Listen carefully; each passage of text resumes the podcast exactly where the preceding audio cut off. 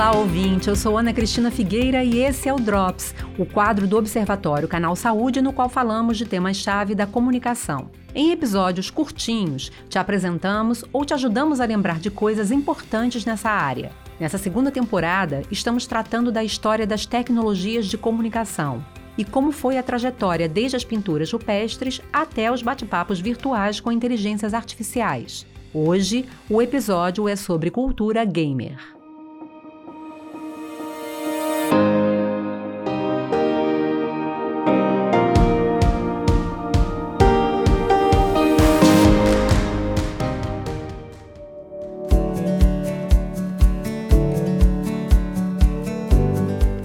É difícil ter uma única definição de cultura. São inúmeras. No livro Culturas e Artes do Pós-Humano, da Cultura das Mídias à Cybercultura, Lúcia Santaella traz uma definição breve e útil, segundo a autora. A cultura é a parte do ambiente que é feita pelo homem.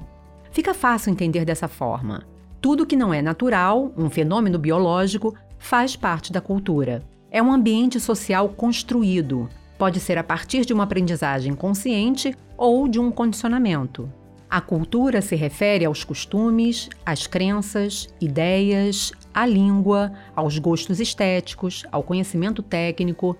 Tudo isso organiza e regula as relações e os comportamentos de um grupo social com o ambiente. É claro que não é tão simples assim. Essa é uma definição ampla mas talvez seja o suficiente para entrar no verdadeiro propósito deste episódio, que é falar do game como uma das formas de cultura. Os jogos eletrônicos têm desempenhado um papel importante na sociedade contemporânea. Eles moldam comportamentos, estimulam a interação social, contribuem para os avanços tecnológicos e influenciam áreas fundamentais, como educação e saúde, por exemplo. São aspectos positivos e, basicamente, trataremos deles mas vale uma nota aqui: também existem desafios nessa influência toda.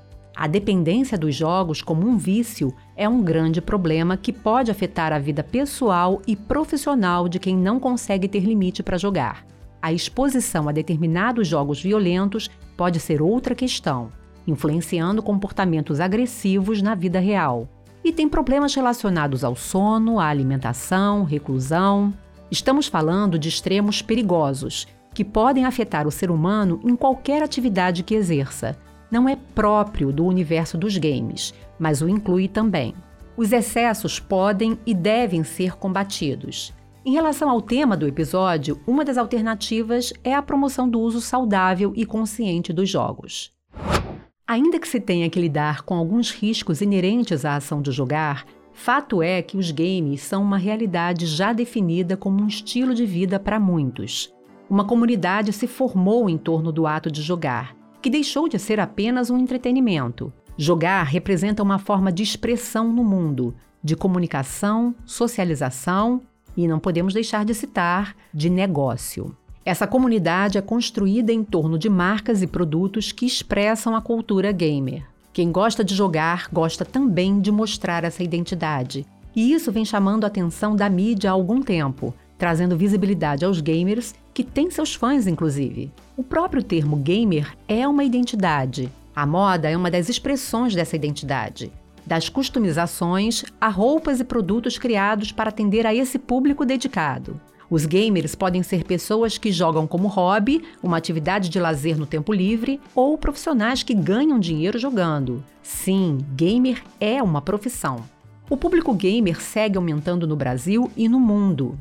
E segue também chamando atenção, até de instituições bancárias e fundos de investimentos que financiam eventos de jogos eletrônicos.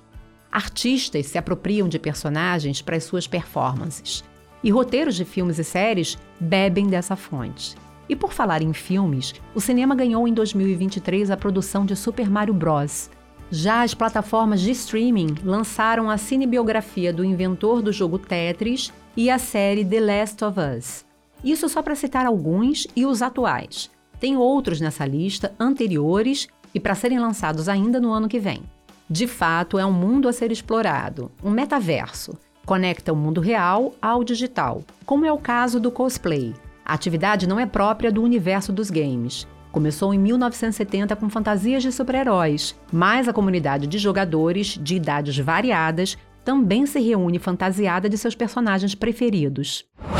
Eu assumo ser uma forasteira no universo gamer, uma outsider, como disse um amigo que joga e pesquisa o assunto. Para escrever este episódio, tive a oportunidade de conversar com duas pessoas amantes de jogos eletrônicos. Cada uma delas se relaciona com os games à sua maneira. Enquanto uma é mais colaborativa, gosta de jogar em grupo, a outra gosta da experiência de jogar sozinha. As plataformas de preferência também são diferentes. Uma joga no computador e a outra pelo console. É realmente um universo amplo, diverso em público, tipos de jogos, linguagens, possibilidades de jogar. A cultura gamer veio para ficar. Mulheres e homens jogam praticamente na mesma proporção.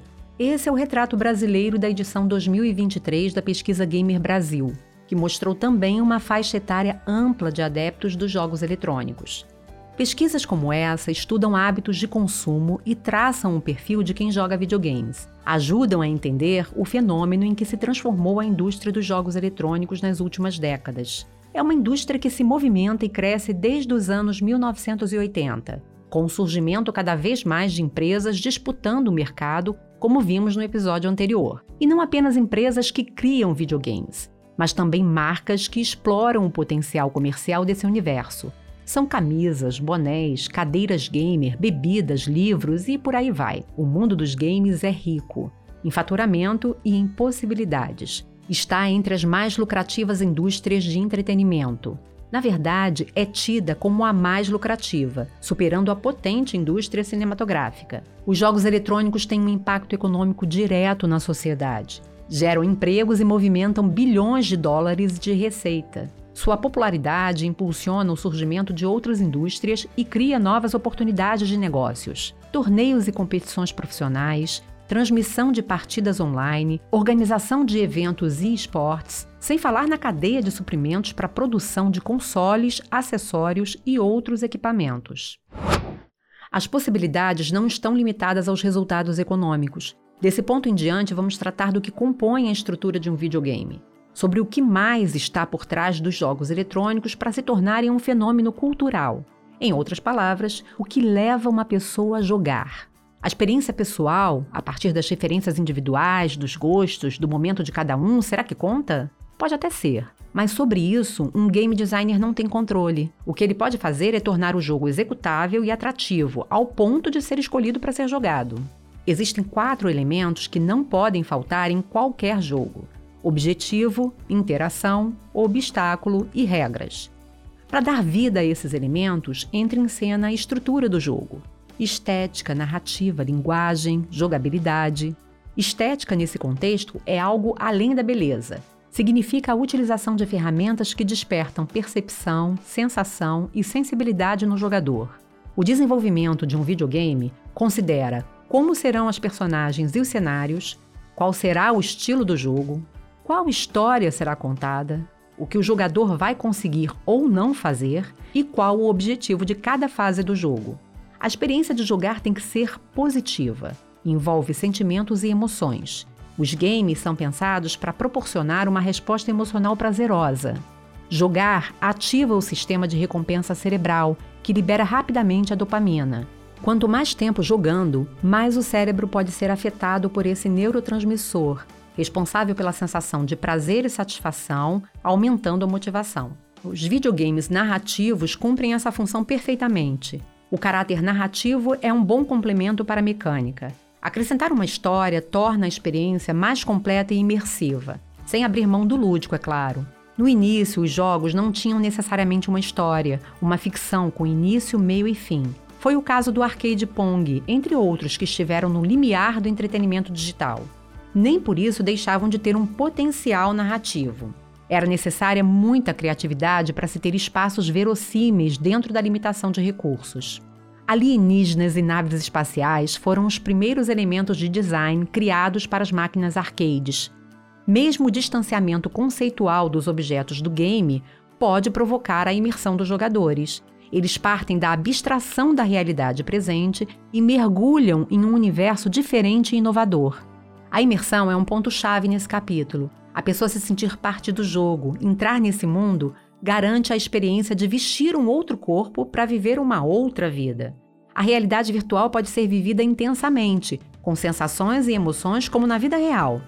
Aliás, será que existe dissociação entre vida real e realidade virtual para quem é um gamer? Pelos estudos nesse campo, acho que não exatamente. Eu não sei dizer até aqui, chegando ao ponto final desse episódio. Quem sabe daqui para frente.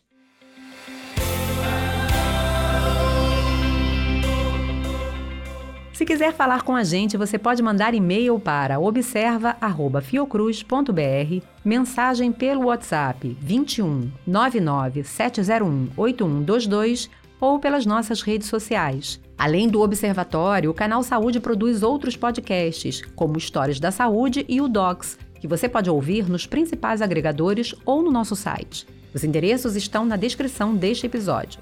E se você gosta dos nossos podcasts, não esqueça de seguir e avaliar nas plataformas. Os drops são postados todas as sextas-feiras, com exceção da última sexta do mês, que é reservada para o episódio regular do Observatório. O Drops é uma produção do Canal Saúde da Fundação Oswaldo Cruz. Roteiro e locução: Ana Cristina Figueira. Direção e edição: Nathalie Khrushchevski. Coordenação dos podcasts do Canal Saúde: Gustavo Alt.